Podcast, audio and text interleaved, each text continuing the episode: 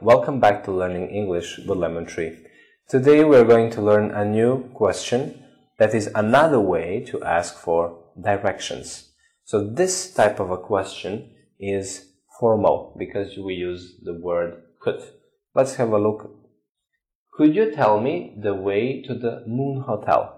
Could you tell me the way to the Moon Hotel?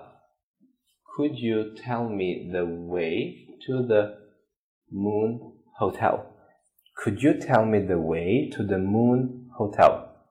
Could you tell me the way to the Moon Hotel? So this question you can ask if you find yourself in a foreign city, in another city, or if someone asks you, you will know how to answer this.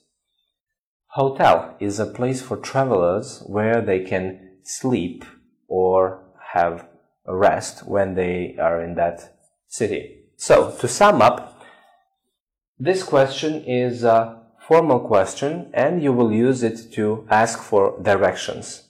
Let's repeat one more time. Could you tell me the way to the Moon Hotel?